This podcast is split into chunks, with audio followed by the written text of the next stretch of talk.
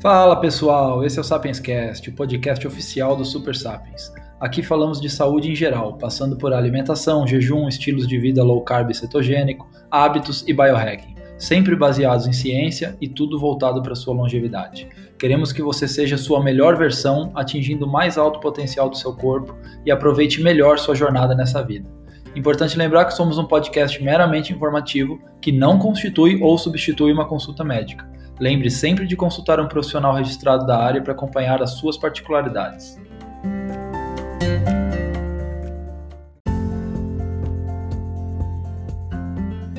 No episódio de hoje, nós trazemos aqui a entrevista que eu, Fernando Dubos, dei para o Dr. Vitor Azini, uma referência em saúde e todos os temas que tratamos aqui no Super Sapiens, para o Vitor Azini Cast, o podcast dele, que a gente super recomenda. É um podcast excelente, com quase 200 episódios já, e em breve pretendemos trazer o Dr. Vitor Azini aqui no Sapiens Cast também, para falar de outro tema que não o de hoje. O de hoje foi uma conversa que tivemos sobre um protocolo que eu consolidei para ganho de massa magra com saúde sem ganhar gordura junto, que é um ganho de massa magra com baixo índice de carboidratos, para aliar com a sua dieta cetogênica. É possível aliar isso? Não comer muito carboidrato para não afetar muito sua saúde no longo prazo e mesmo assim conseguir desenvolver massa muscular no curto prazo? Foi sobre isso que a gente falou. Vamos ver como foi a entrevista.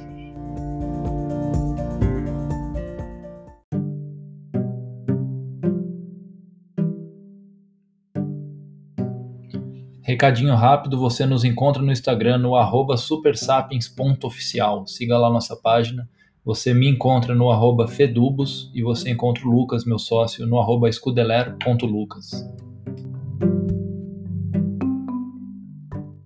Senhores, sejam bem-vindos aqui a mais um Vitor Azinecast. Estamos aqui com o Fernando Dubos, Fernando Dubos, que é o idealizador do projeto Super Sapiens, e ele, por acaso, é meu paciente, já o conheço há alguns meses, e ele se mostrou um paciente muito diferenciado, porque ele é, veio com uma queixa muito específica e já tinha um acompanhamento com outro excelente médico, já sabia muita coisa. Então, durante a nossa consulta, a gente trocou muitas figurinhas. É, o Fernando se mostrou um grande entendedor sobre lifestyle, biohacking, dieta cetogênica, suplementação. E baseado em tudo que a gente conversou na, na nossa, nas nossas consultas, a gente decidiu fazer esse podcast, porque era, era tanto conhecimento que as pessoas que estavam ah, ali, que era só eu e você, aprenderam, que eu acho que se a gente tivesse uma, um bate-papo logo em seguida e discutiram um, um, tema específico, que era ganhar massa muscular seco, e o Fernando é muito seco. Depois você vai falar para a gente, Fernando, qual é a sua porcentagem de massa, massa magra e porcentagem de massa gorda, para você ter uma ideia de quão, quão seco você é, para que a gente possa é, colocar vocês aqui nesse bate-papo e para que vocês possam aprender o máximo possível nessa conversa. Então, Fernando, obrigado aí pela, nossa, pela sua presença no nosso episódio. Fala um pouquinho sobre o seu, o seu projeto Super Sapiens e, e vamos seguir. Tá legal, obrigado você, cara. Obrigado pelo convite. É um prazer estar aqui falando contigo. Eu já aprendi muito com seus episódios anteriores, né? Já compartilhei muito também com muita gente que se beneficiou também. E agora estou aqui falando contigo. Então, muito legal isso. É, é, é, isso que você falou, né? Eu estudei bastante, a minha história é um pouco parecida com a sua, né? Eu tenho bastante obsessão por saúde, por performance, né? Por esporte, por desempenho. Eu, eu sempre me preocupei com isso. É, na verdade, não me preocupava tanto com a alimentação, eu sou um ectomorfo, então aquele, né, um biotipo do, do magro de ruim, né? Que tem facilidade de perder, dificuldade de ganhar, e então eu meio que comia à vontade, achava que comigo não tinha problema, né? E aí, com o tempo, a gente vai ficando mais velho, o metabolismo desacelera um pouquinho, a gente começa a ver que não é bem assim, né? E aí eu me preocupei um pouco mais com, com a saúde, eu comecei a ter alguns problemas que eu nunca tinha, né? E comecei a engordar um pouquinho, e aí que eu fui atrás. Então, você falou que eu sou muito seco, né? Eu não era, eu sempre fui, porque eu sempre fui muito magrelão, aí comi à vontade, comecei a deixar de ser, e aí eu me preocupei em ser, e como eu estudei muito, como você falou, a cetogenia, a prática de jejum intermitente, biohacking, eu comecei a aplicar, né? Então, minha história é parecida com a sua nesse sentido, né? Você vai atrás para aplicar em você, porque você busca performance, busca melhorar. É, quando você vê, dá resultado, aí você dá resultado, você se empolga mais, aí você vê que aquilo é embasado em ciência, aí você fica com vontade de, de compartilhar aquilo. Eu, pelo menos, senti isso, né? Aquele propósito de falar, pô, o negócio é legal, é baseado em ciência, dá certo, é, quero levar isso para mais pessoas. Né? Então, o seu podcast aqui, você sempre fala nas entradas que ele é o resultado da sua obsessão o Super Sapiens foi a mesma coisa para mim. Foi resultado da minha obsessão por saúde, por performance, do meu sócio, Lucas. E, e a gente montou esse projeto, é super recente, né? Mas a gente vai começar a trazer para o pessoal também essa mesma informação, essa prática que eu aplico em mim. E em relação ao meu percentual de gordura, eu comecei lá perto dos 16, 17%, quando eu comecei a fazer isso. E rapidinho, acho que por ser ectomorfo e por ter uma, uma atividade física elevada também, então tenho alto gasto calórico, é, somado ao meu metabolismo basal também elevado, eu e aplicando a cetogenia, o jejum intermitente, eu consegui ir baixando, baixando, até que eu cheguei em 4,7% na bioimpedância. Isso não é exatamente, claro que esse nível de, de percentual é nível de alterofilista, profissional, eu não chego a ficar fibrado que nem esses caras ficam, então também tem diferentes metodologias, né? Tem gente que diz que esse percentual, na verdade, equivale a um 7, mas é baixo. Né? Mas é abaixo, é. De, é abaixo de 10, né? É um dígito. É um dígito, é um dígito. Sim. E aí você criou, você criou até um manual para, é, como se fosse um protocolo, que é um manual, para ganho de massa magra de forma duradoura, com saúde e sem ganhar junto gordura, que muitas pessoas acabam ganhando massa magra e também ganham junto gordura. Exatamente. Desde quando você teve essa ideia de fazer esse manual? É... Desde quando você começou a, a, secar? Quanto tempo faz? Uh, faz um ano, aproximadamente. É, essa ideia veio justamente pela necessidade de aplicar em mim e eu não encontrava esse material. O que acontece basicamente é o seguinte: é, quando a gente começa a estudar cetogenia, tá, a gente vê os malefícios que o açúcar traz para a saúde no longo prazo e que o carboidrato é metabolizado em açúcar e, portanto, é basicamente a mesma coisa, eu comecei a decidir que então eu não queria mais consumir o carboidrato, por isso eu ia fazer a cetogênica. Ao mesmo tempo, a gente, quando o conhecimento tradicional para ganho de massa, e eu tinha vontade de ganhar massa, de volumização por estética, né, inicialmente, Uhum. É, é, muito associado com carboidrato, por ele ser o macronutriente mais insulinogênico, né? Ele é anabólico, ele retém líquido, ele dá aquela volumização, né? E aí eu ficava nessa, nesse conflito. É, eu, eu quero, eu tenho a, vontade estética de ganhar massa, então eu preciso comer carbo, mas eu sei que ele faz mal para mim, eu não quero que atrapalhe minha saúde. Uhum. Será que é possível associar essas duas coisas, ganhar massa sem o carboidrato? E o conhecimento tradicional que tem por aí é que, que não, né? Quando eu, eu procurava e comecei a estudar, o que tinha é o seguinte: ou você come carboidrato para ganhar massa, mas também se você erra ali um pouquinho a mão, você começa a acumular gordura junto e você perde definição pela retenção de líquido. Mas depois o que você precisa fazer, então você faz um ciclo de bulking, né, para ganho. Depois você faz um outro ciclo de cutting, onde você vai secar, vai perder aquele líquido vai definir. Só que aí também a pessoa perde volume e tem a sensação que perde massa magra, então ela fica naquele eterno ciclo que de, não dá para associar as duas coisas ao mesmo tempo, a não ser se ela usar esteroide anabolizante. Então é isso que uhum. o pessoal fala, não, o, anaboli, o esteroide consegue fazer as duas coisas ao mesmo tempo. Naturalmente não dá, né? Eu falo, pô, não dá, não, não é possível. E aí, em princípio, eu falei, bom, então beleza, então minha, minha prioridade é saúde. Não vou focar nisso, vou ser magrelão mesmo pro resto da vida. Mas aí logo eu não me conformei com isso. Falei, não é possível, deve ter um jeito de ganhar massa com a cetogênica, com jejum, e jejum é restrição calórica, né? E a outra, outra conceito que todo mundo tem muito claro na cabeça de todo mundo é de que ganho de massa ou, ou emagrecimento se dá exclusivamente com saldo ou déficit calórico, né? Então, basicamente, é. quanto você consome, quanto você gasta, se for superávit, você ganha massa, se for déficit, você emagrece. Isso também não é bem assim, né? Há, há verdade nisso, isso é uma verdade, mas ao mesmo tempo o corpo não é uma pura matemática, né? Nós somos organismos vivos que reagem de maneira não tão simples e não tão exata, né?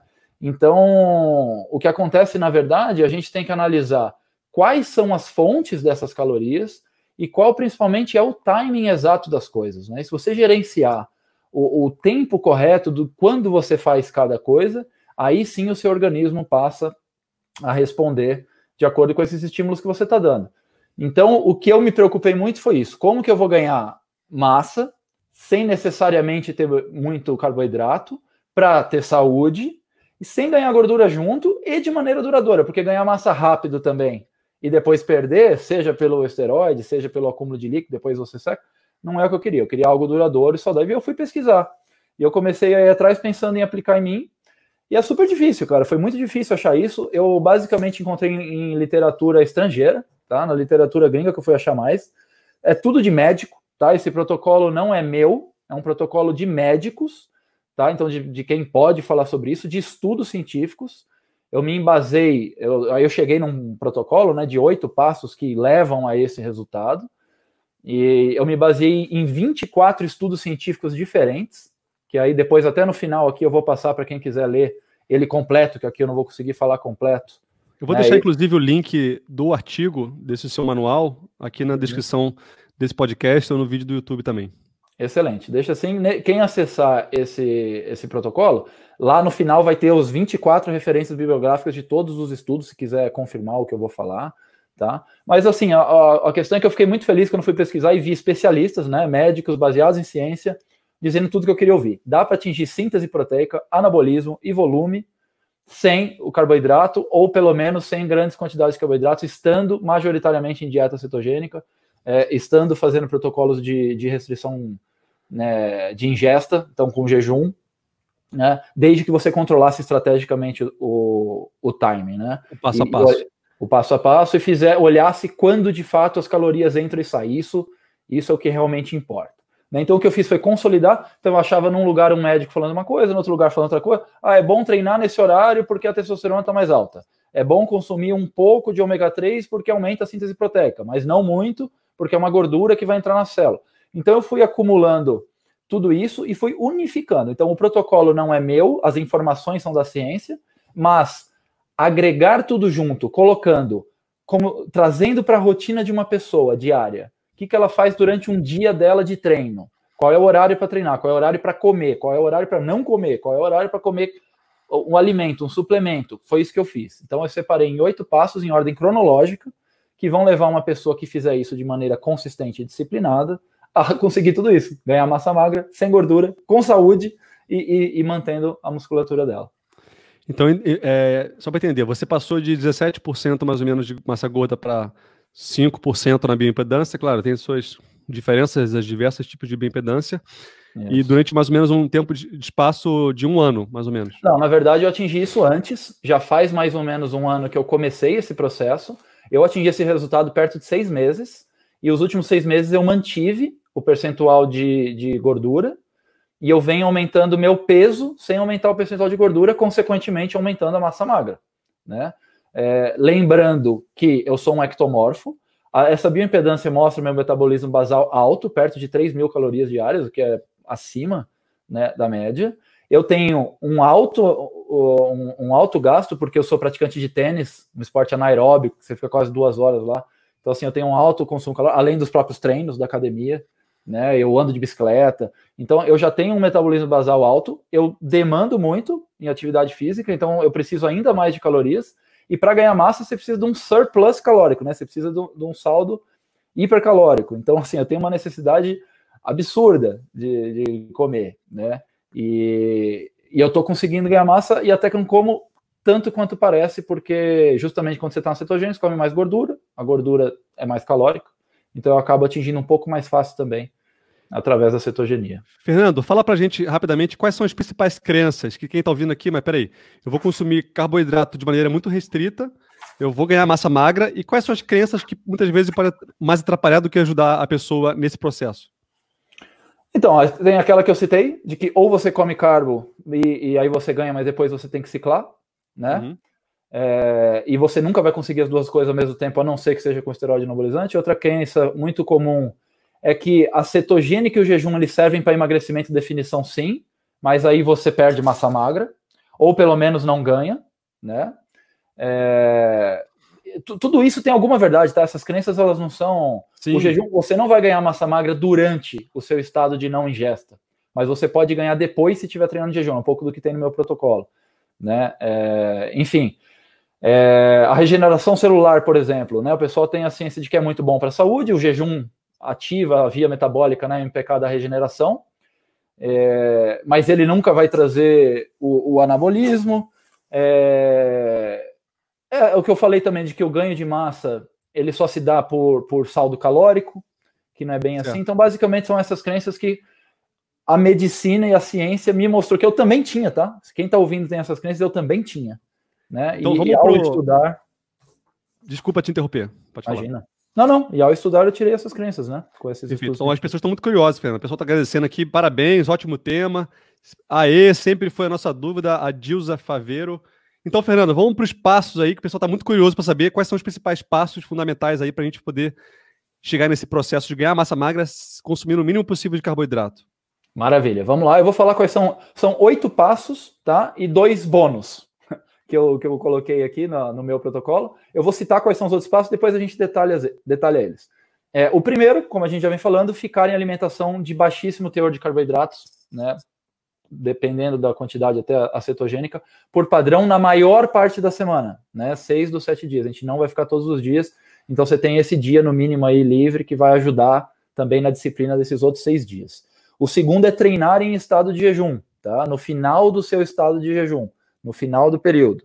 É, eu vou explicar direitinho porquê, não se assustem, não se desesperem, né? Não vai, o pessoal não vai ficar com ah, vai me dar fraqueza, tal, não é bem assim, né? Se você estiver preparado. Lembrando que a gente quer ganhar massa magra sem ganhar gordura, então o jejum vai ajudar nisso. Né? É, o terceiro passo é treinar pesado, treinar hipertrofia mesmo, é, concentrar bastante nos movimentos excêntricos. O pessoal concentra muito no concêntrico, não faz excêntrico. Então, concentrar no, nos excêntricos, mas misturar a hipertrofia intensa com exercício aeróbico e cardio respiratório, sim. Esse é um outro mito, tá? Até aproveitando isso que você falou, não bem um mito, mas também é um outro conhecimento. Se eu quero ganhar massa, eu não posso fazer o aeróbico, porque o aeróbico demanda um alto gasto calórico, né? Uhum. Vai diminuir meu saldo calórico que precisa ser positivo. Eu estou consumindo muito, então se eu quero perder, eu foco em aeróbico. Se eu quero ganhar, eu corto o aeróbico. Isso não é bem assim. Também vou explicar com ciência por que, que misturar essas duas fontes ativam as nossas fibras musculares de forma a conseguir ganhar massa, tá? A gente precisa do cardiorrespiratório junto. O quarto passo é quebrar o jejum imediatamente após o treino, e aí tem algumas coisas com as quais você deve quebrar. Não é quebrar comendo qualquer coisa, tem os alimentos e os suplementos ideais e até as quantidades, que, claro, são variáveis de pessoa para pessoa, mas um, um, modelo de quantidade que vai, acho que, servir para a maior parte das pessoas e os porquês é, cientificamente de fazer isso. É, o quinto passo é não comer tanto na refeição pós-treino, você já vai ter suplementado bastante, você nem vai precisar comer tanto, mas comer bastante sim nas outras refeições, na sua janela de ingesta. Lembrando que a gente vai fazer um pouco de jejum, então tem a janela de ingesta, a janela de não ingesta. Na janela de ingesta, comer bastante, que a gente vai precisar desse surplus calórico. É, o sexto passo é consumir o MCT, né?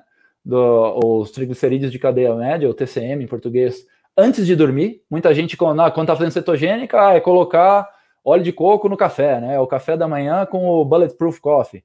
Uhum. É, nesse protocolo a gente vai consumir antes de dormir e tem umas razões para isso, tá? Ele, ele baixa, ele desliga o nosso emitor, ele queima gordura de manhã quando a gente vai para o pré-treino, tem, tem, alguns motivos, eu vou explicar. É, o passo 7 é ter um dia de ingesta livre para fazer o refeed, né, o carb load, para dar aquela carga de carboidrato que vai restocar nosso estoque de glicogênio. E o oitavo passo é fazer isso disciplinadamente, cara, por um tempo contínuo. Você é, conseguir seguir esses alimentos, esses horários, esses passos, essa alimentação, para dar tempo ao tempo. Esse não é um protocolo para quem quer fazer isso rápido, tá? Então a gente, ah, tô aqui em julho, é, eu quero fazer isso para o Réveillon, eu tô em janeiro, quero fazer para o Carnaval.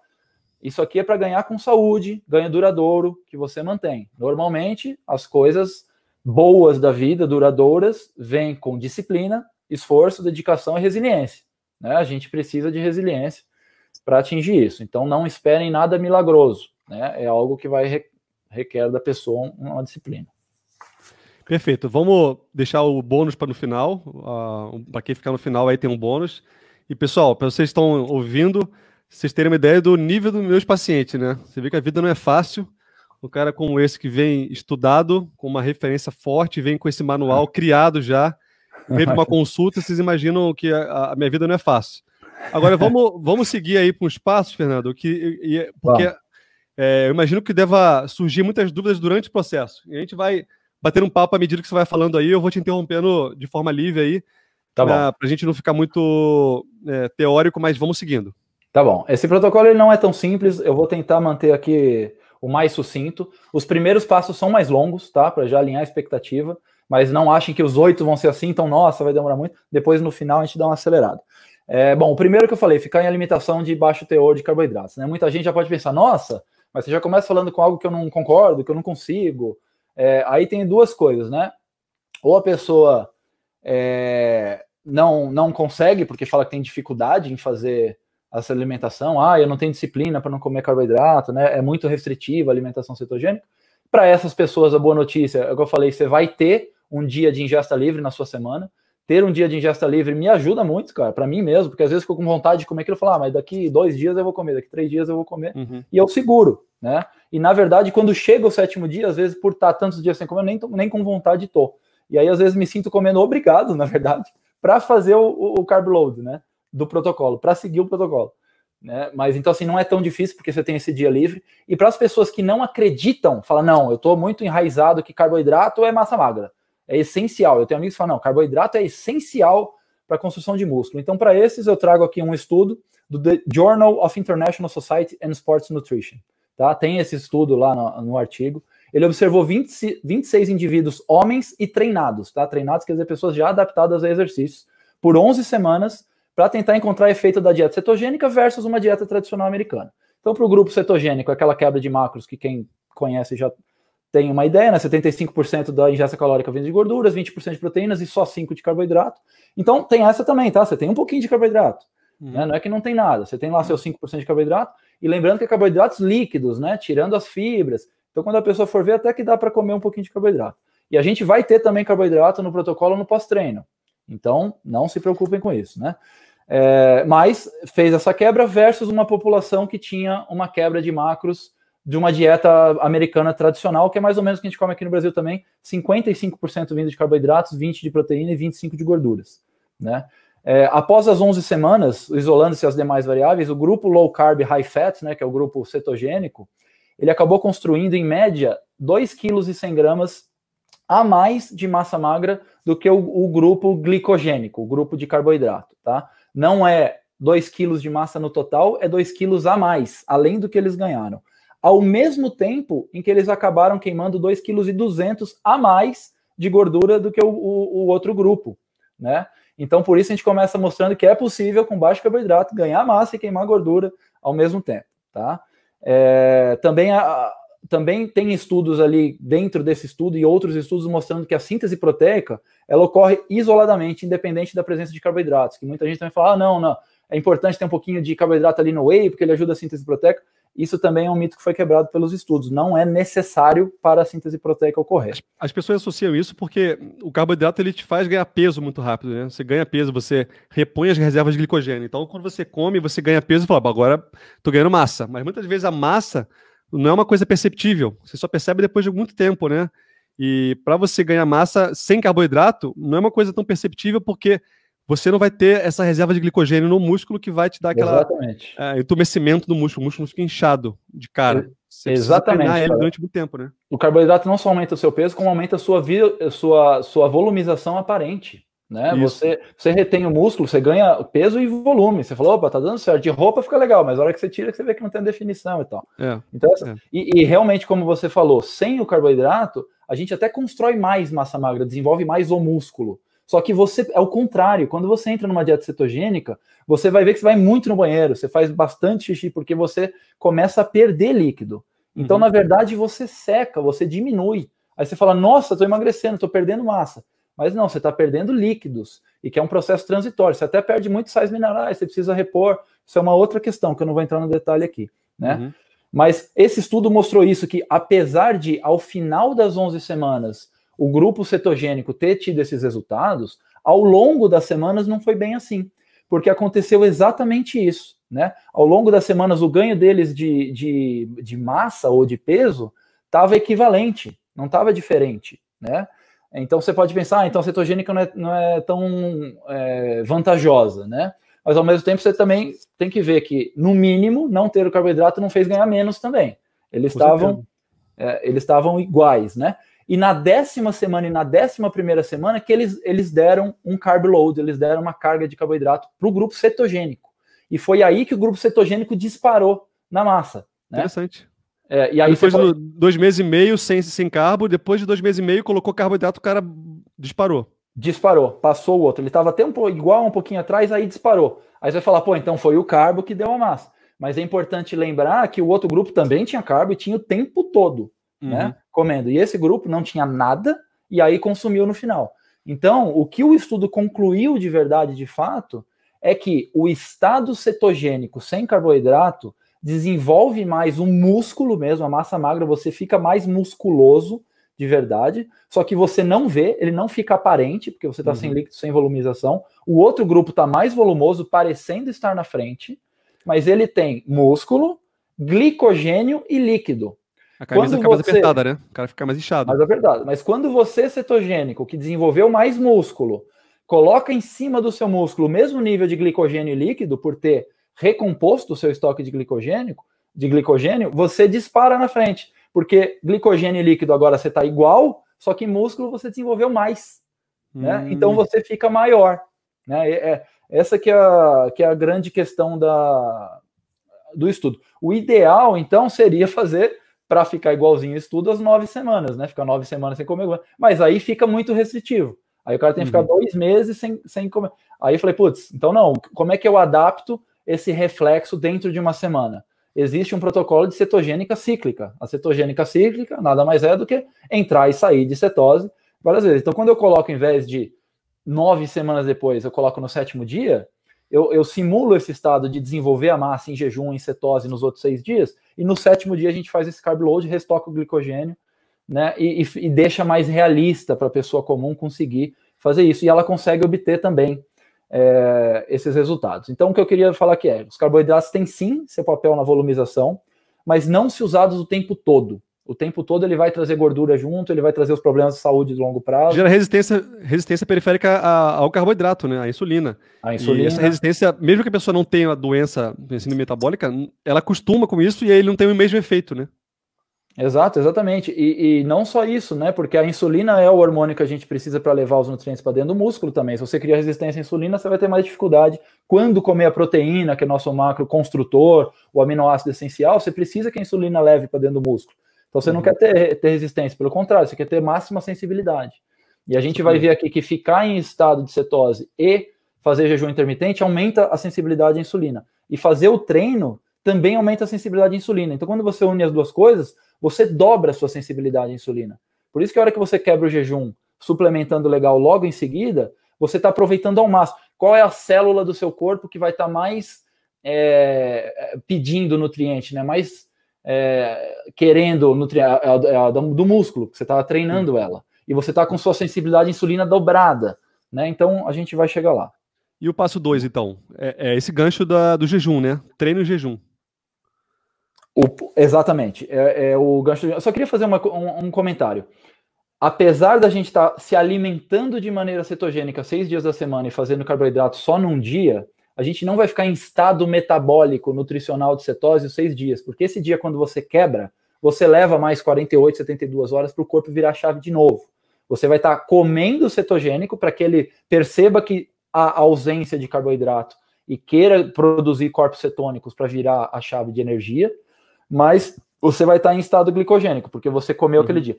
Então, na, então, digamos assim, meu dia livre é o sábado. Então, eu vou ficar domingo, segunda e terça.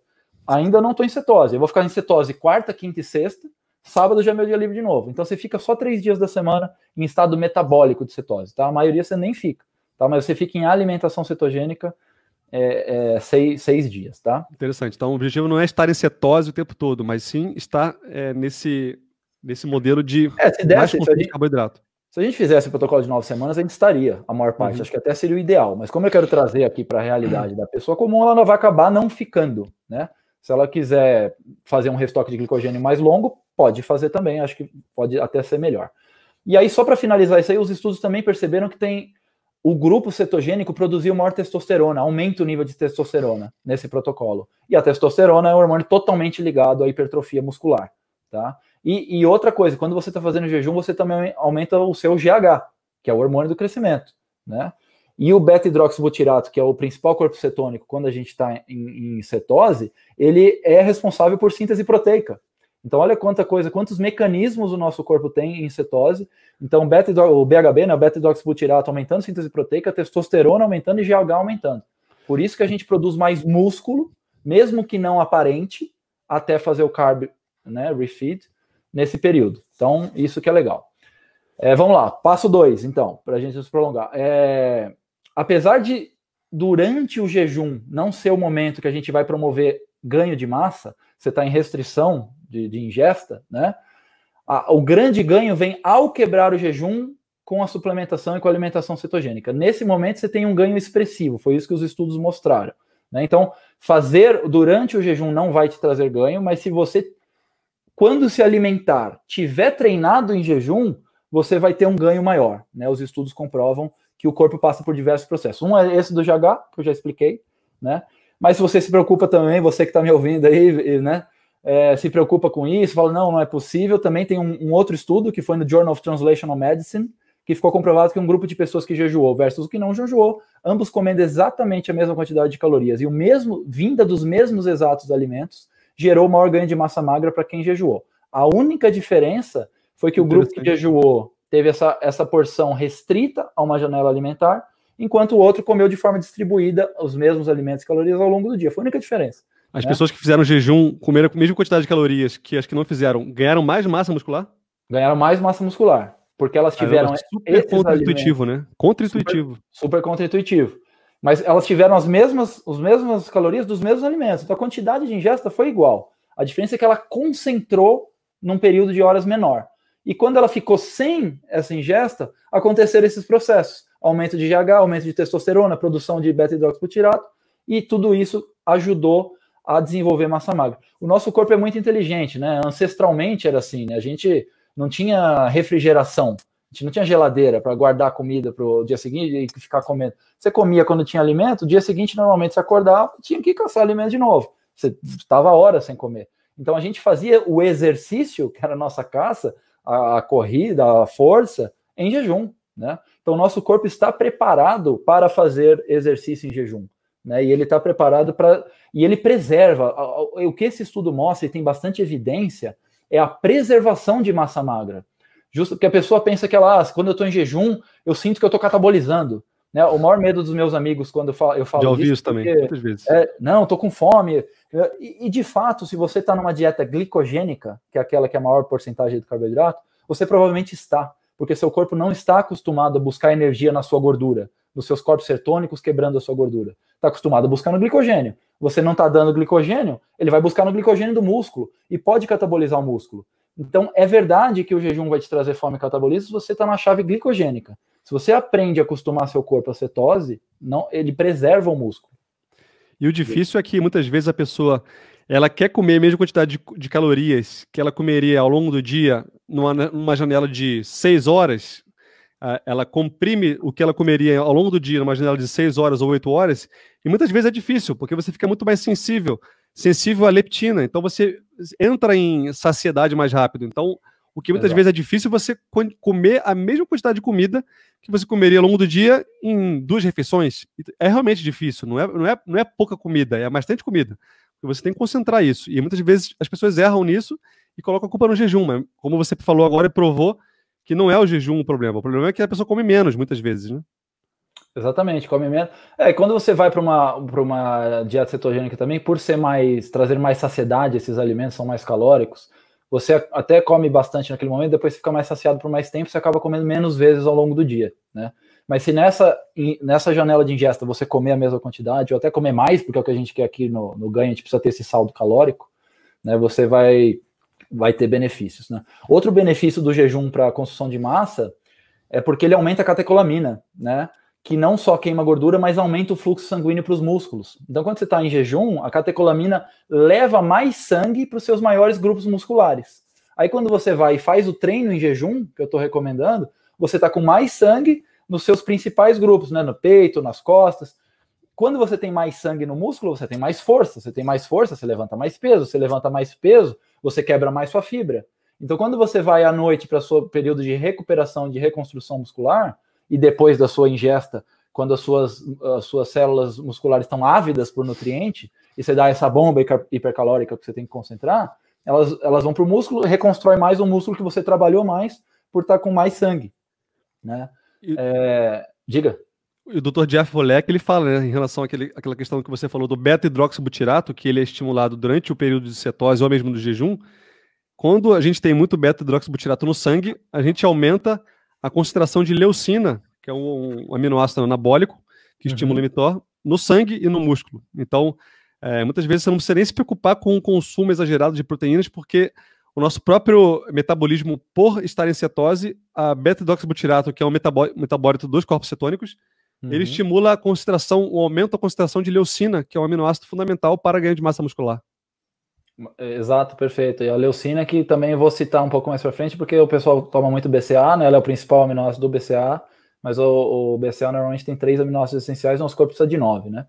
Mas é, é isso. Então, para quem está chegando agora, estamos falando sobre o resumo do protocolo de ganho de massa magra com saúde e consumo restrito de carboidrato. O ponto 1 um é a alimentação com baixíssimo teor de carboidratos. Ponto 2, treinar em estado de jejum. É isso?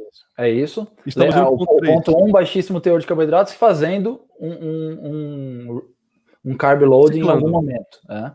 É, ponto 2, treinar em jejum. treinar ponto... em jejum, é o que a gente está finalizando agora, né? Então, só para finalizar a questão do jejum, ele também ajuda a queima de, de, de gordura, e obviamente, se você está buscando energia na queima de gordura, você está preservando a musculatura. Então, é só trazer esse ponto que o pessoal acha muito isso, ah, o jejum vai catabolizar, né? Então, o jejum é o contrário, ele preserva a massa magra. Lembrando de novo, ancestralmente, ele quer que você esteja na sua melhor forma para ir atrás do seu próximo alimento. Então, ele não vai queimar a sua principal forma de, de força para poder caçar, né? Que é queimar o seu músculo como fonte de energia. Se você está você tá na chave correta, cetogênica, ó, né, de corpos cetônicos, o seu corpo vai preservar a massa magra por a última coisa e vai queimar todas as outras coisas antes como fonte de energia. Por isso você acaba queimando mais gordura e preservando massa magra também. Tá? E, e, e, tem a questão da densidade mitocondrial, que eu também não vou entrar muito nisso, mas foi provado que para melhorar nossa capacidade aeróbica, a gente tem que estar tá com mais densidade mitocondrial, basicamente maior produção de energia, e o jejum intensifica a densidade mitocondrial através da, da ativação da, da, da, MPK, né, a via metabólica da, da regeneração. Então, então, então tem mais esse ponto, tá? Que ele, ele ajuda a densidade mitocondrial, muito importante aqui. É, só para finalizar, eu queria deixar claro que apesar de tudo isso, vamos lembrar que a gente está querendo ganhar massa, a gente precisa de saldo calórico. E jejum é restrição calórica.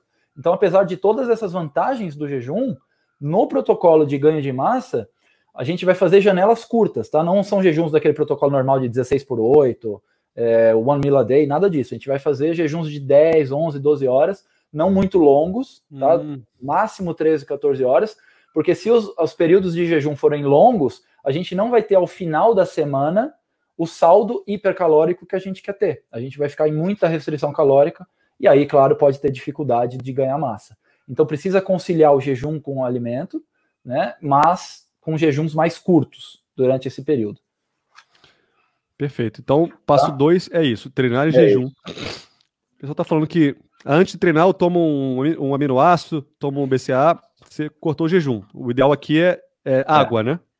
Exato. É, você pode tomar algum estimulante, você pode tomar uma ioimbina, eu tomo que é um estimulante, mas não quebrar o jejum, né? O, o, o aminoácido ele é da proteína, né? A proteína é um macronutriente. Você consumir o macronutriente, você vai quebrar uh, o seu jejum. Às vezes você consegue alguns micronutrientes, sais, tal, você não quebra o jejum, umas vitaminas, mas os macronutrientes tem, são calóricos e, e, eles vão quebrar o jejum pela caloria. E tem até um problema do BCA que eu vou, que eu vou citar um pouquinho mais para frente, que o pessoal tem muito esse conceito de tomar antes e durante o treino, e ele tem um, um, grande problema nisso, que atrapalha aqui no processo. Tá? O ideal é deixar os aminoácidos essenciais para depois do, do, treino também. Então, assim, o passo 3 agora é treinar pesado. Eu falei fazer hipertrofia, mas misturar sim com exercício aeróbico. Então, quebrar esse conceito que a gente já falou de que se você quer perder massa, você intensifica aeróbico por consumo calórico. Se você quer ganhar massa, você, você não pode. Até faz sentido quanto ao consumo calórico, né? É, mas para poder gerar anabolismo, gerar um verdadeiro anabolismo, nosso corpo precisa dessa densidade mitocondrial que eu estava dizendo, né? Que é a a produção de ATP pelas mitocôndrias nas nossas células. E já foi comprovado que intercalar exercício de hipertrofia com exercício cardiorrespiratório é a melhor forma de melhorar a, eficiência mitocondrial, né?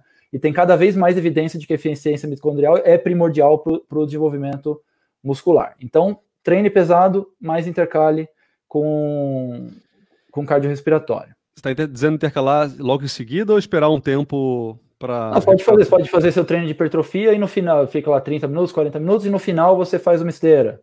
Você pode fazer um dia de hipertrofia e no dia seguinte você está no seu dia livre, porque quando você faz hipertrofia, você tem alguns dias de intervalo, né? Você precisa deixar o, o músculo se recuperar também. Mas esse dia seguinte, você vai lá, joga o tênis, que nem eu jogo, anda de bicicleta.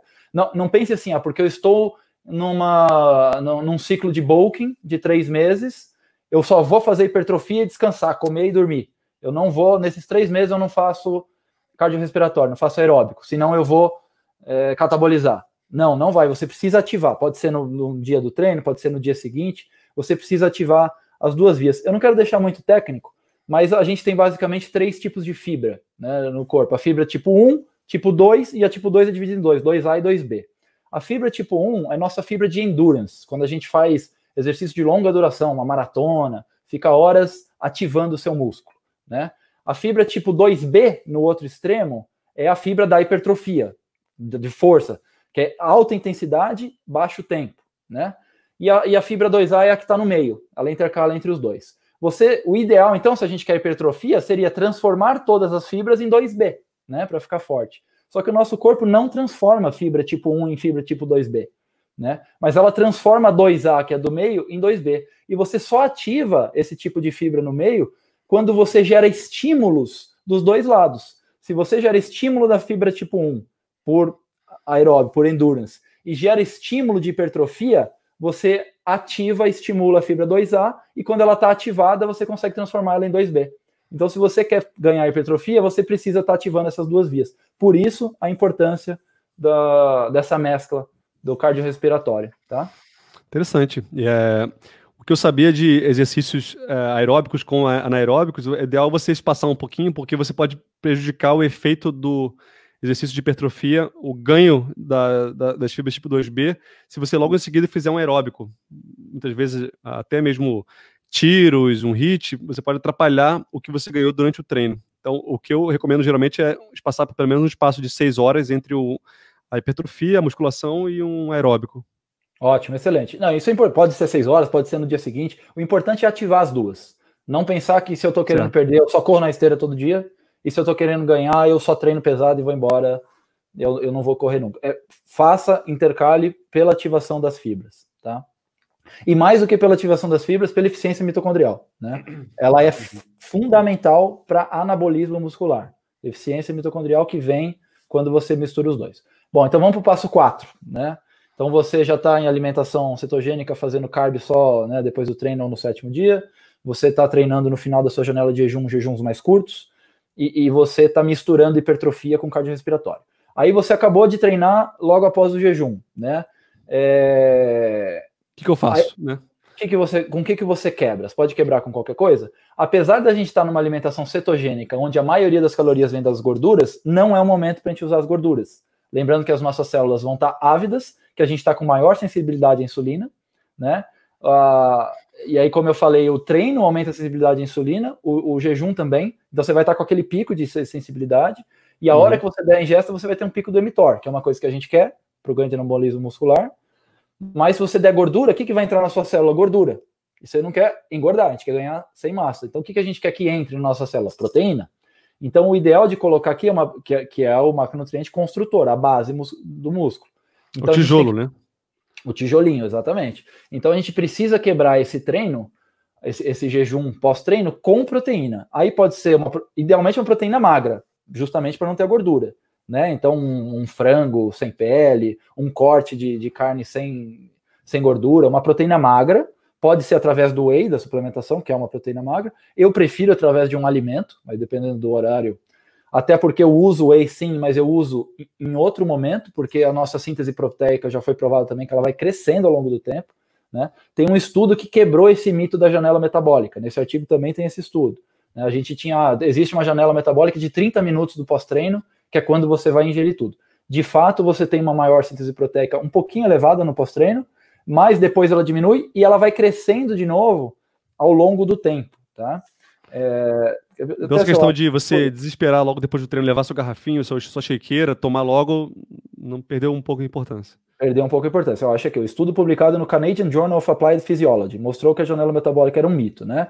Então, é, ele mostra que a sua síntese proteica aumenta 50% quatro horas depois que você terminou o treino, e ela vai crescendo até atingir o ápice dela 109% maior 24 horas depois do treino. Né? Então, assim, no, no, no imediato pós-treino, você tem sim um aumento. Então, ali você come a proteína, você toma seu whey mas ao longo da, das horas você ela vai aumentando ainda mais. Então, você não precisa levar a sua marmitinha para academia, comer desesperadamente na sequência. Nem é bom você comer tanto ali naquele alimento, porque você não consegue absorver com a mesma qualidade quando você come tudo de uma vez do que se você comer espaçado dentro da sua, da sua janela alimentar, tá? É... Vamos lá. Então, tá, então é quebrar o jejum imediatamente após o treino. E aí, com, nesse pós-treino, você consome uma proteína magra, preferencialmente um alimento, né? Uma carne vermelha, um frango sem gordura, ou até mesmo peixe. Pode ser Sim. um. E mais o quê? Tá, aí você vai consumir também é, um suplemento com todos os nove aminoácidos essenciais, tá? Porque é muito comum a gente consumir o BCA, né? É, é um aminoácido, é proteína, é tijolinho, é importante. A gente vai consumir isso no pós-treino. Só que o que acontece? O BCA ele tem três aminoácidos, né? A leucina, a isoleucina e a valina. O nosso corpo precisa de nove carboidratos essenciais para construir o músculo. E existem suplementos, alguns têm oito, alguns têm nove, né? Você quer, quer falar alguma coisa? Não, você falou carboidrato, mas é só corrigindo, aminoácido. Ah, desculpa, é, nove aminoácidos, é, não existe carboidrato essencial. É. Né? Existem ácidos graxos essenciais, as gorduras, existem aminoácidos essenciais da proteína, não existe carboidrato essencial. Então, o suplemento com, existem suplementos com os nove aminoácidos essenciais, que são fundamentais para a nossa construção muscular. O BCA ele só tem três. Um outro problema que tem o BCA, né, que a leucina, como você disse, é o principal aminoácido do BCA, ela bloqueia o nosso ácido pirúvico, tá? E o ácido pirúvico é um, é um ácido que a gente tem no corpo que ele é combinado com o NAD+, com o NADH, para produzir ATP na nossa corrente sanguínea. E como eu estava falando, a gente precisa de eficiência mitocondrial e precisa de produção de energia para anabolismo muscular. Se você consome leucina, ela vai, é, ela vai diminuir o ácido pirúvico, vai diminuir sua produção de energia. Você vai perder força. O que, que você quer durante o treino? Você quer estar tá treinando com menos força? Você quer estar tá treinando com menos energia? Não, né? Então, então não é bom dar a leucina no pré e durante o treino. Você precisa treinar com a máxima eficiência mitocondrial e tomar depois. Interessante, interessante. Muitas pessoas usam um shakezinho de BCA intra-treino, né? Exato. É, é o comum. É o que eu tô falando. É, esse protocolo, cara, ele quebra vários paradigmas que eu tinha, que todo mundo tem, de construção de massa, de que precisa de carboidrato, de que no, o jejum vai catabolizar, de que é tudo isso que a gente está falando, de que não pode fazer aeróbico, de que o BCA é antes do treino. Então ele é um pouco é, difícil de absorver para quem estuda muito tempo, já viu, mas é o que eu estou falando. Não, sou, não é o Fernando que está falando, são médicos, é a ciência e, e, tem muita comprovação em cima disso, e a maior comprovação, eu como biohacker que sou, foi fazer em mim, né? É, uhum. Como um ectomorfo, eu falo por mim e deu bastante resultado. Eu tenho certeza que uma pessoa que for mesomorfa ou endomorfa, que não consome tanta energia como eu, vai ter ganhos ainda mais expressivos. Bom, outra coisa, além da proteína e do, do, do aminoácido essencial, é a gente vai usar carboidrato simples, por incrível que pareça, não é um complexo, de preferência um simples, né? Então, sim, a gente vai usar carboidrato, mas não mais de 40 gramas, tá? Então, é, carboidratos, os piores para a saúde, ainda simples, mas não mais de, de 40 gramas. Aqui a ideia qual que é? A gente usar só a vantagem que o carboidrato tem, sem usar o malefício dele. Quando a gente usa menos de 40 gramas, a gente não vai sair do estado nutricional de cetose, e se a pessoa for um pouco mais sensível e eventualmente sair, ela volta rápido. Eu tenho medidor de cetonas, eu já medi em mim, às vezes eu consumo carboidrato no pós-treino, né, para seguir o protocolo. Saio eventualmente do nível de, de cetona no sangue que eu deveria estar, mas uma hora depois eu já estou em cetose alta de novo, acima de 1,5 né, milimols por litro de sangue. Então, é, o carboidrato ele não vai, ele vai no máximo atrapalhar um pouquinho, mas ele não te tira da cetose. E qual que é a grande vantagem dele? Ele é o macronutriente mais insulinogênico, né? Então ele vai é o que eu falei, a sua pós-treino, a sua célula está ávida por nutrientes, você está dando os melhores macronutrientes, tijolinhos, proteína e aminoácido, você quer que eles sejam levados para dentro da célula. Você não quer levar gordura, mas você quer levar essa proteína. Então você põe um pouquinho de carbo para ele disparar a insulina, pegar essa proteína e esse aminoácido e levar para dentro do seu músculo. Então a gente está usando a vantagem do carboidrato sem ter o malefício dele porque é em baixa quantidade. Então, um pouquinho de carboidrato não como para não para repor o estoque de glicogênio, mas para usar como transportador para colocar esses aminoácidos, esses nove aminoácidos essenciais dentro da célula. Perfeito. Nesse momento, no dia a dia do seu protocolo, não é para restocar glicogênio, volume, nada disso. Ele é só um condutor. A gente está usando o carboidrato uhum. mesmo, né, é, inteligentemente, usando o, o, o, o mecanismo de atuação dele no corpo como um condutor para levar as coisas boas que a gente está consumindo em grande, essa sim, em grande quantidade, para dentro do músculo. No sétimo dia, a gente está usando para glicogênio, né? Durante os dias, não. Mesmo processo com a frutose. É interessante colocar até uns 15 gramas de frutose. Exatamente pelo mesmo conceito, né? Porque a frutose também, ela vai, na cetogênica que a gente não consumiria, né? Mas ela também vai trazer, ela também é um condutor, tá? Só que ela tem caminhos diferentes do a que frutose o carboidrato. é o carboidrato da fruta. Tem caminhos diferentes, é? Tem caminhos diferentes na, no mecanismo do nosso corpo. Eles são ligeiramente diferentes, né? E ela também dispara a insulina, ela liga o emitor também, no momento que a gente mais precisa, que é aqui no pós-treino. Né? Então a gente está utilizando todos os mecanismos do corpo para conseguir potencializar a, a absorção das coisas boas que a gente quer. Um outro no mesmo sentido é o sódio. Tá? Colocar uma pitadinha, pode ser uma pitada de sal. O que, que eu faço? Ele até dá um gosto ruim no shake, né? Mas eu faço o shake lá com whey, né? Se eu estiver tomando whey, coloco ali outras coisas, que creatina e tal, e coloco uma pitada de sal, porque o, os eletrólitos também são condutores, né? E o, o, o, sódio especificamente já foi evidenciado, e tem lá também a pesquisa, de que o sódio no nosso sistema ajuda a absorção das coisas que a gente está consumindo, ele aumenta a absorção em até 100%. Então ele dobra a absorção, né? Então, é, só, só para exemplo de referência, quando você tem a glicose do carboidrato, você consegue absorver um grama de carboidrato por minuto. Quando você combina esse protocolo que eu estou falando, glicose com frutose com sódio, a sua absorção passa para 2,4 gramas por minuto. Então ela é 140% maior. De, de carboidrato? De... absorção de quê? Assim, não, de, de carboidrato, sim, da, da própria glicose, né? Porque você vai absorver ele para disparar a insulina né? Sim, sim. A frutose tem um outro caminho e o sódio aumenta essa absorção. Então ah, são todos são, são todas coisas que em conjunto, né, vão atuando. Então esse protocolo foi todo para fazer isso. Ó, o jejum aumenta a testosterona, então vamos fazer o treinar de manhã também é uma, uma dica interessante, porque está com a testosterona mais alta, alimentar isso no pós-treino. Eu falei, cada coisa disso estava num ponto, né? E aí eu achei uma unificação disso que trazia todo, todas essas vantagens. E a última coisa junto é uma quantidade moderada de ômega 3, tá? Ômega 3 é um suplemento super importante, você já falou em diversos podcasts outros seus, né, da, da importância do ômega 3.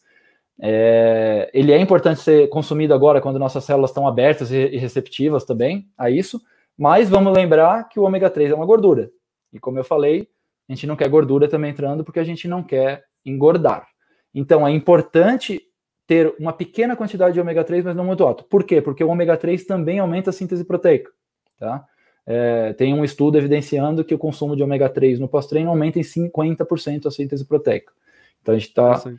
Então, mais uma coisa que vai aumentar a síntese proteica, mas com cuidado, deixa o restante da sua dosagem de ômega 3 para o resto do dia, algumas horas depois, para você não jogar gordura para dentro do músculo. E, e o, o, o, mais um item que a gente coloca aqui é cafeína, Tá? Por isso também é importante da gente treinar de manhã, além da testosterona estar tá mais elevada.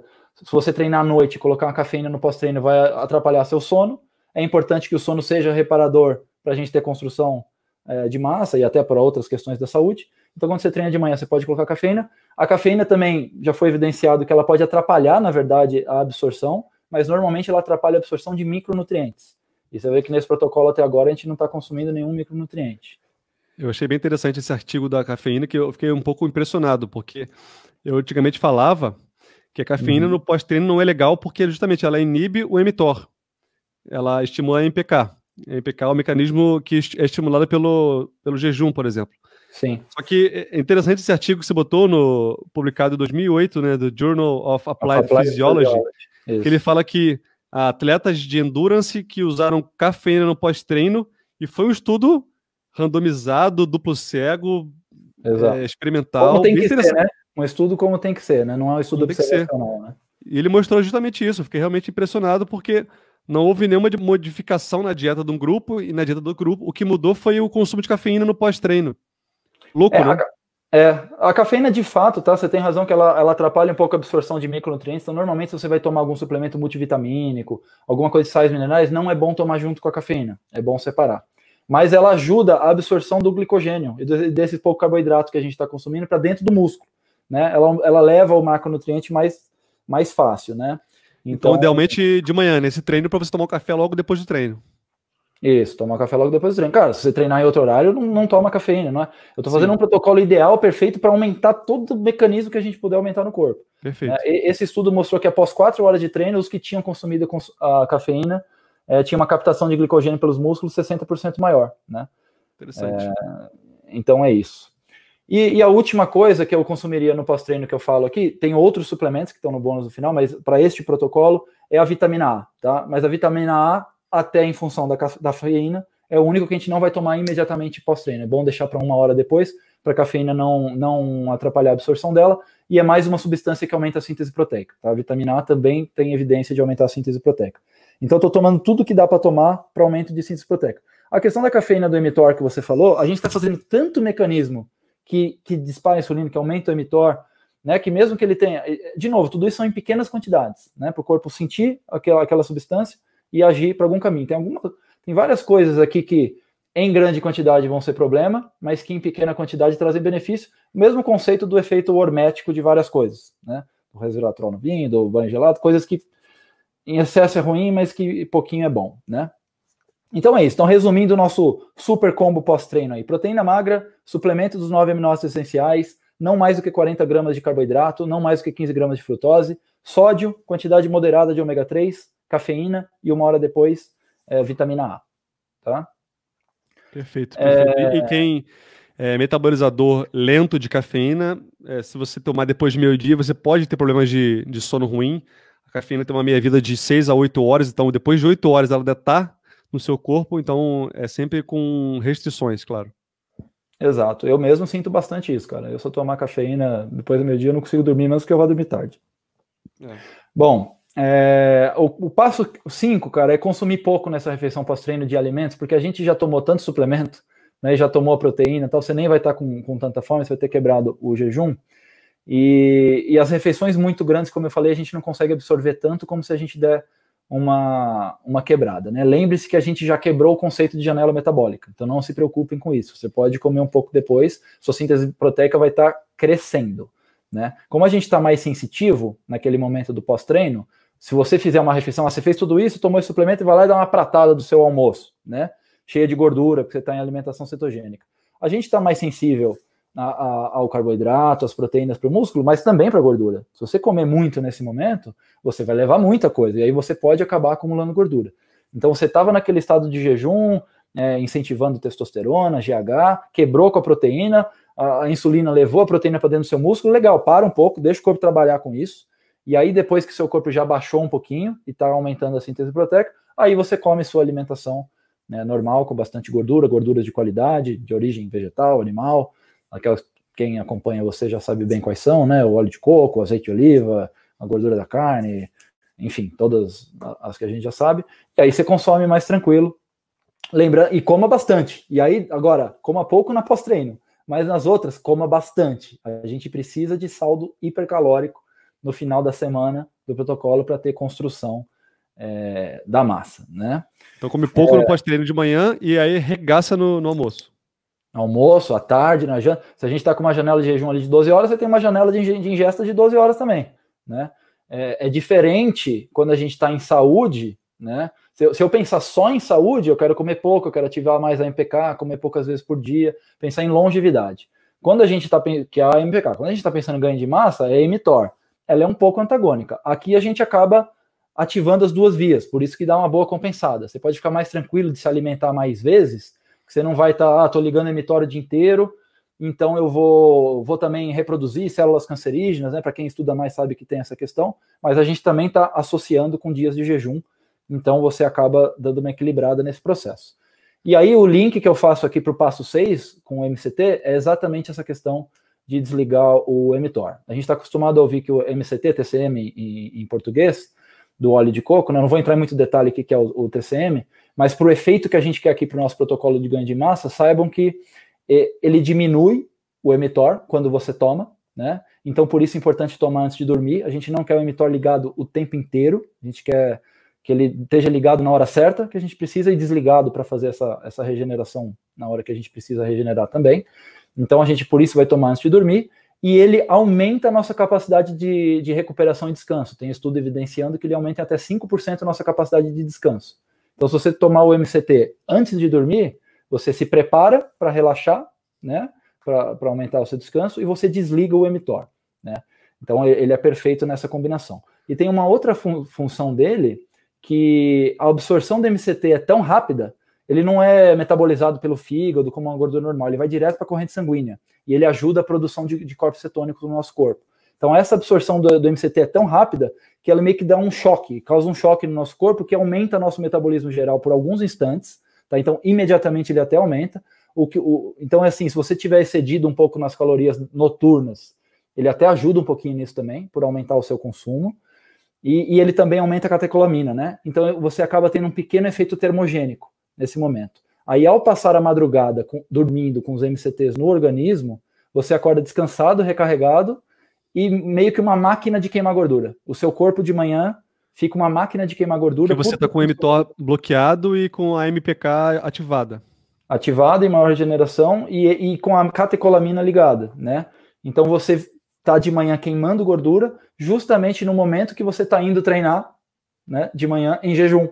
Então você liga então você liga todas as, entendeu? Pós-treino você liga todas as ferramentas para emitório, anabolismo, insulina, e à noite você liga todos os mecanismos para regeneração, queima de gordura. Por isso Para quem está um pouco perdido, só para explicar aqui para quem está ouvindo, uh, o emitório é o Mammalian Target of Rapamycina. É, um, é como se fosse uma via de ativação de síntese proteica. A gente quer ativar o emitor depois do treino porque a gente quer ganhar massa muscular. Só que a gente não quer o emitório o tempo todo, porque no longo prazo, o tempo todo ativado, ele favorece a hipervascularização favorece surgimento de novas células, câncer, qualquer é, é, tumores em geral, o crescimento de células, o emitor estimula isso.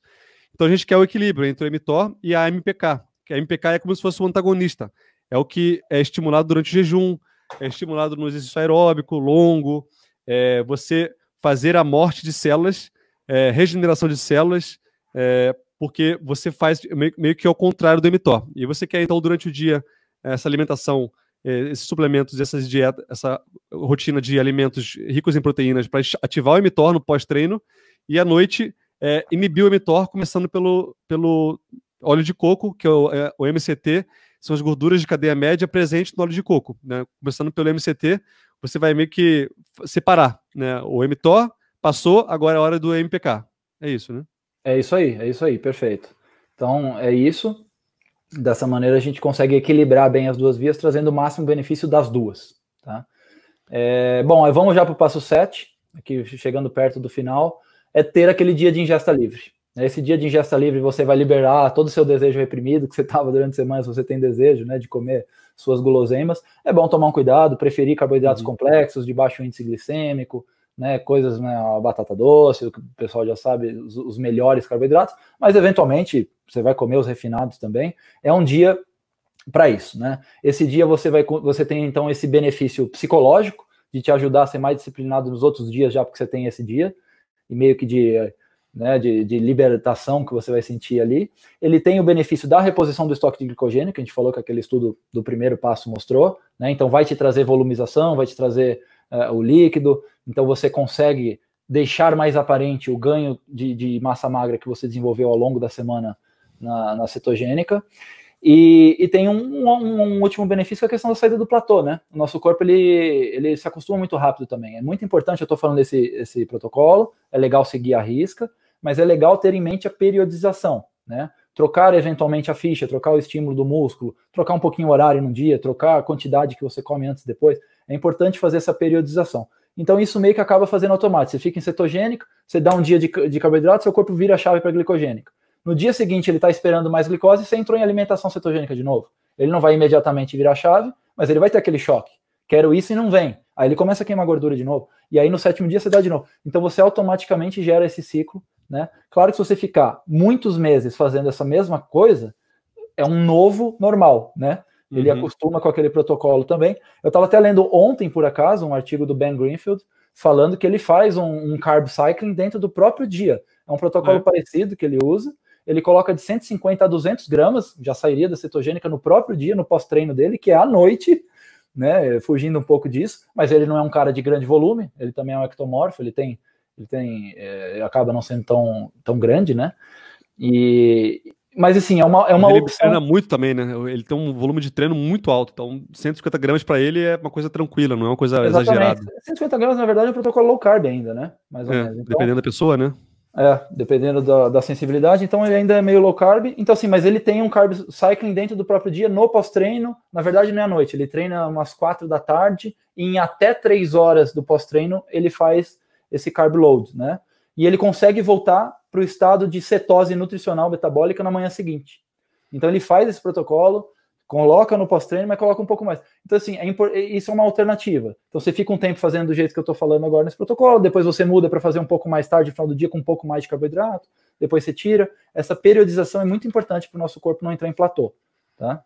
Então, quebrar esses uhum. platôs é, é, importante. E o último passo, é o que eu falei, fazer isso disciplinadamente por um tempo contínuo.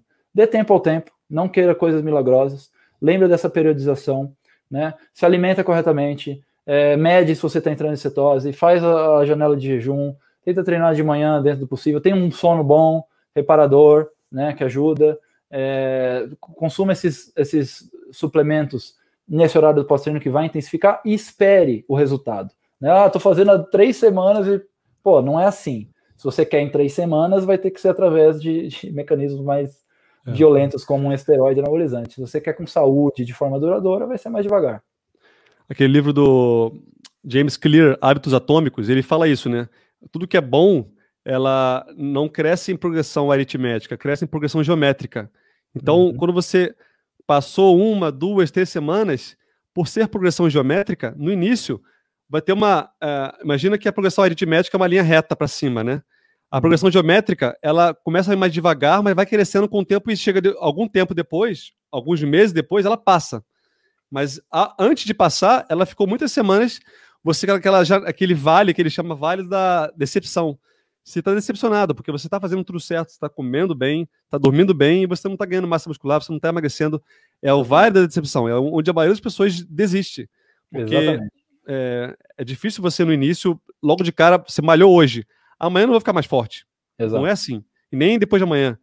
É, meses, malhando todos os dias ou com consistência que vai ter o resultado. Então é bem interessante esse, esse item você colocar aí, foi bem, bem é, oportuno.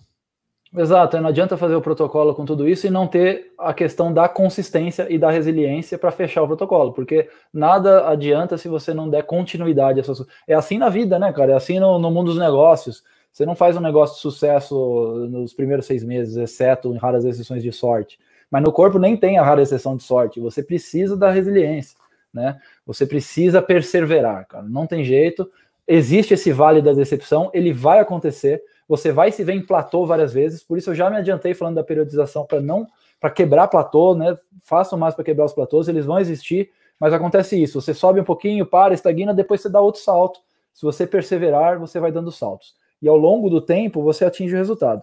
Eu, quando comecei a fazer esse protocolo com os meus amigos eh, que são de academia, que são muito mais volume que eu, inclusive, que comem carboidrato e que acham que é assim, você fala, ah, lá, você começou a fazer, você tá, você perdeu massa, você tá mais magro. É o que eu falei, você perde líquido na cetogênica. Mas eu, eu sabia da ciência, eu sei que leva um tempo e eu estava disposto a aguardar para chegar lá, né? E, e aí eu tive um vale de queda, onde eu ouvi muita crítica, eu perseverei, comecei a voltar. Eu estou em processo ainda, é um negócio ongoing, eu estou longe do meu objetivo. Eu já estou, como eu te falei, há quase um ano fazendo, e eu não espero que pelo menos mais um ano fazendo esse protocolo e alterando, eu vou chegar num nível realmente bacana do que eu quero de estético. Já está legal, percentual de gordura está legal, meu peso está legal, meu, minha performance está ótima, eu faço várias outras coisas de biohacking também, mas é, eu ainda não estou lá. E eu preciso de um tempo e eu vou aguardar esse tempo. Então, quem estiver ouvindo, aguarde esse tempo. E quais são os, os bônus aí que você deixou para o final aí? Ah, de... na, verdade, na verdade, são outros. O bônus 1 é uma suplementação complementar. né? Além do, porque esse protocolo ele fala do whey, aminoácidos essenciais, ômega 3, vitamina A e MCT. São cinco suplementos colocados ali, alguns no pós-treino, a vitamina A depois e, e, o MCT. Mas eu, eu uso outros suplementos, tá? É, cara, isso não é uma recomendação. Eu não sou médico, e aí, como você sempre fala aqui, não é para substituir uma consulta médica, cada um tem sua particularidade. Consultem um médico, né, para definir a suplementação para sua particularidade. Eu vou falar os que eu uso, tá? Então, para ganho de massa, além desse protocolo, eu também coloco em diferentes horários do dia, aí são outras coisas que eu não vou citar, mas eu uso o HMB, que é o, hidrox, o hidroximetilbutirato, tá? Ele tem estudos que têm evidências claras de ganho nos primeiros 30 dias e depois não, e tem outros estudos que falam que tem ganho continuado, né? E isso ainda para mim na minha pesquisa é dúbio se ele é continuado ou se ele é 30 dias. Mas eu tomo o, o HMB. Eu tomo Sindura, Sindura também é uma substância que tem evidência que ajuda no ganho de massa magra. Sindura eu já vi sendo vendido em farmácia de manipulação. Eu acho que até 800 miligramas por dia ela não precisa de receita, tá? Mas façam suas pesquisas próprias, consultem seus médicos. É, a farmácia que eu manipulo, ela vende 800 miligramas sem, sem receita, mas eu compro com receita, porque eu manipulo com outras coisas.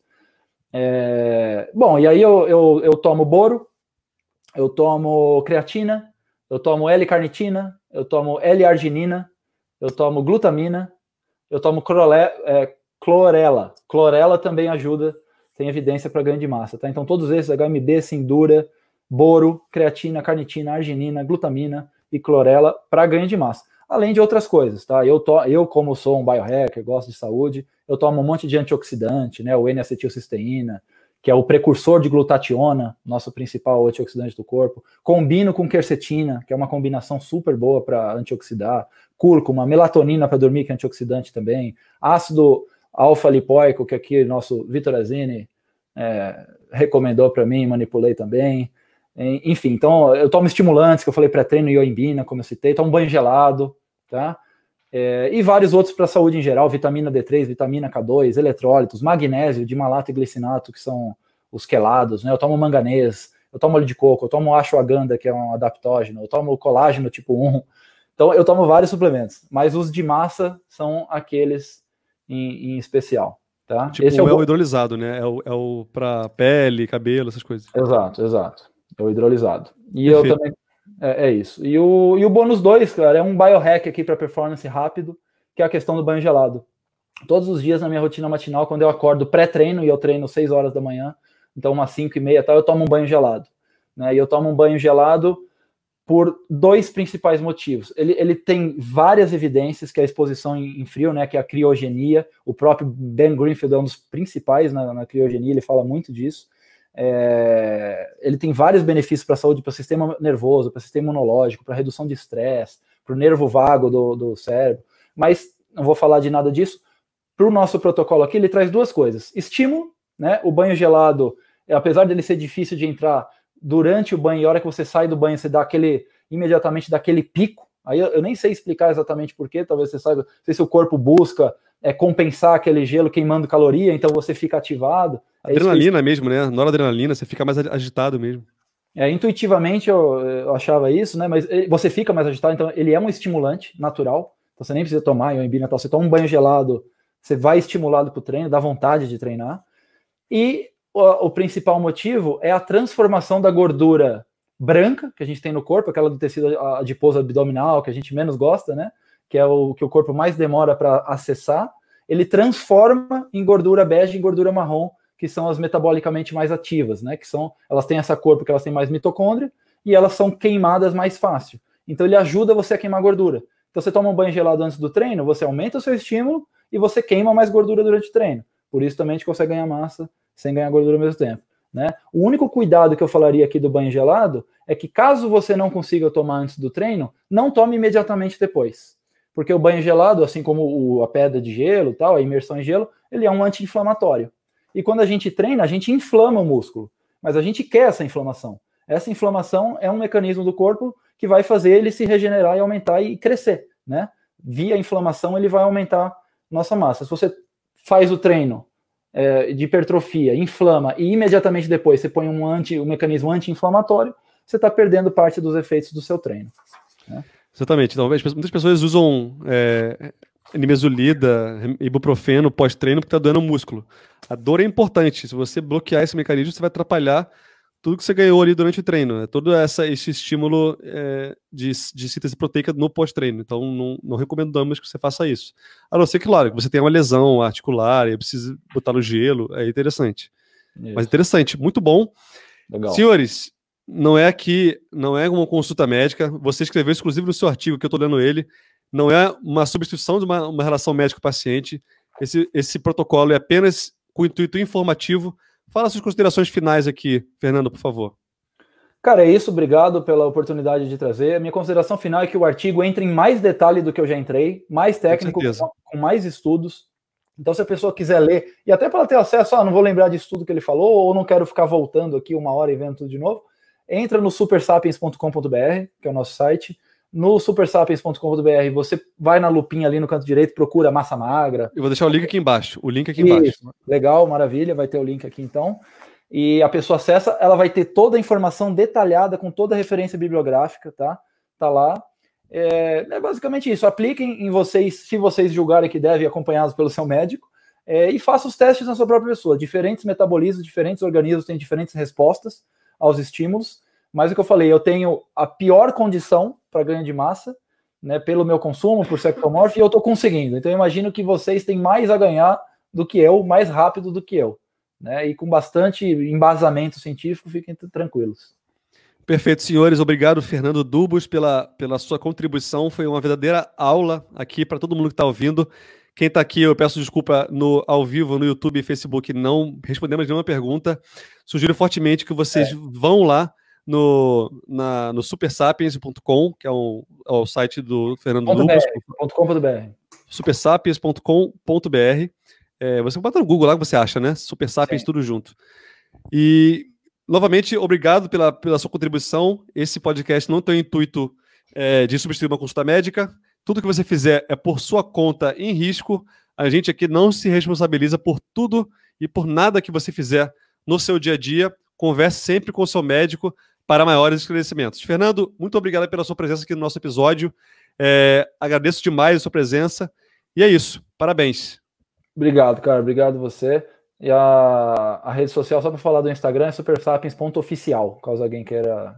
Ah, já tenho é, então o Instagram, supersapiens.oficial. Vai lá no Instagram dele. Eu vou marcar lá no Instagram também, lá no meu Instagram. Super novo, super recente, mal tem seguidores, mal tem postagens. Acabamos de começar o. Mas já tá respondendo mensagem, né? No direct, né? Qualquer Responda. dúvida. Agora, agora que é pequenininho é fácil responder. Então vai. Então vai lá, que eu vou. Eu vou no Instagram marcar você também. Eu vou pedir para esse pessoal que tiver dúvida mandar para você lá. Tá bom.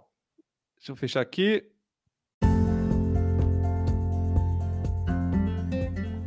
É isso, pessoal. Espero que tenham gostado e aprendido algo bacana no episódio de hoje. No nosso site, o supersapiens.com.br, você vai encontrar muitos outros artigos super relevantes para sua saúde e terá acesso à nossa loja, onde encontrará kits de alimentos para você garantir que come corretamente, encontrará os melhores suplementos e itens para biohacking para melhorar sua saúde, além de poder se filiar na nossa área VIP para mentorias personalizadas especificamente para você, assinadas por médicos capacitados. Nosso Insta, Face, Medium você encontra como supersapiens.oficial e nas outras redes como YouTube, TikTok, LinkedIn e Pinterest você deve nos encontrar apenas digitando Super Sapiens. Ficamos por aqui e até o próximo episódio.